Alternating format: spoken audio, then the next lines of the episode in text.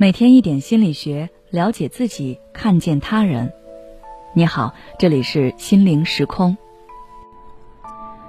今天想跟大家分享的是，高敏感人群如何平衡情绪。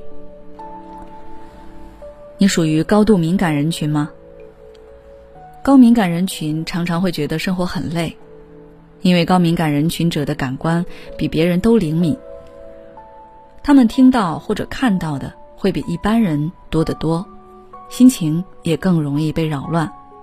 他们很容易察觉到别人的情绪，因为过强的责任心，导致他们觉得自己该为别人的情绪负责，所以他们总是小心翼翼地维护着他人的感受，害怕和别人产生冲突，害怕被别人讨厌。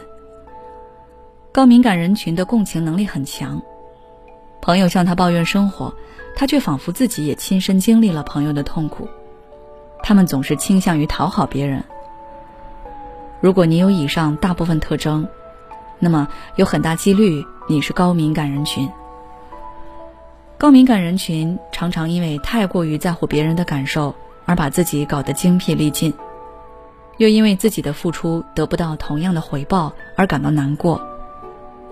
敏感并不是一无是处。不要责怪自己的敏感，只要你能够好好的调整自己的情绪，敏感就是上天赋予你的特殊天赋。那么，高敏感人群该怎样更好的去调整自己的情绪呢？第一点就是保持一个爱好，比如说小时候的你喜欢画画，这件事可以给你带来极大的心理满足感，只是后来慢慢把它丢失了。那么，你现在可以把它捡回来，哪怕你的工作任务和画画毫无关系，也可以通过画画来奖励自己的内心，通过给你带来放松的事物来洗涤在现实社会摸爬滚打的疲惫内心。做瑜伽、听音乐、冥想等等，都是很好的平复情绪的爱好。第二点是有规律的限制自己社交媒体的使用时间。高敏感人群本来就容易过度吸收别人的信息，如果在社交媒体上花费过多的不必要的时间，就会很容易被卷入情绪漩涡，情绪过载以后自己无法消化，不知不觉中自己的能量就透支了。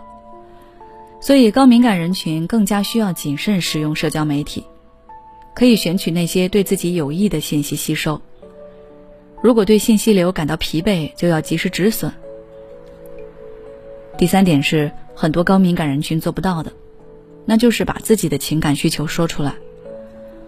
很多时候，高敏感人群充当的都是给别人提供能量的角色，很少有为自己发声的时候。在一次又一次的聊天中，高敏感人群的情绪容易被透支。这时候要重视和尊重自己内心的感受，可以默默将话题引导到自己感兴趣的方面。如果聊天内容让你觉得很无趣，你感到很疲惫，不妨直截了当的表达出来。我对这个不太感兴趣，我们换一个话题吧。这可以给我们节省很多内心空间，让我们的情绪更加和缓。第四，明确自己和他人的边界。高敏感人群很容易把别人的负面情绪归罪到自己身上，比如说。他今天不高兴，是不是因为我做错了事情？或者他不说话，是不是因为他讨厌我？如果产生了这种想法，你可以先问问自己：我有必要为他的情绪负责吗？他不说话不高兴是他的事情，我没有义务去为他的情绪买单。划清他人和自己的边界，会减少很多不必要的情绪波动和消耗。最后一点就是希望高敏感人群能够多对自己宽容一点。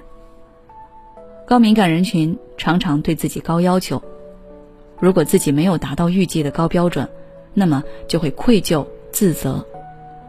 这种思维方式就是错误的。习惯性的看清自己、批评自己、不爱护自己，会让你陷入无助和自卑的痛苦中。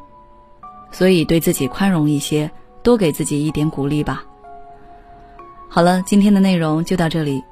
如果你想了解更多内容，欢迎关注我们的微信公众号“心灵时空”，后台回复“治愈敏感”就可以了。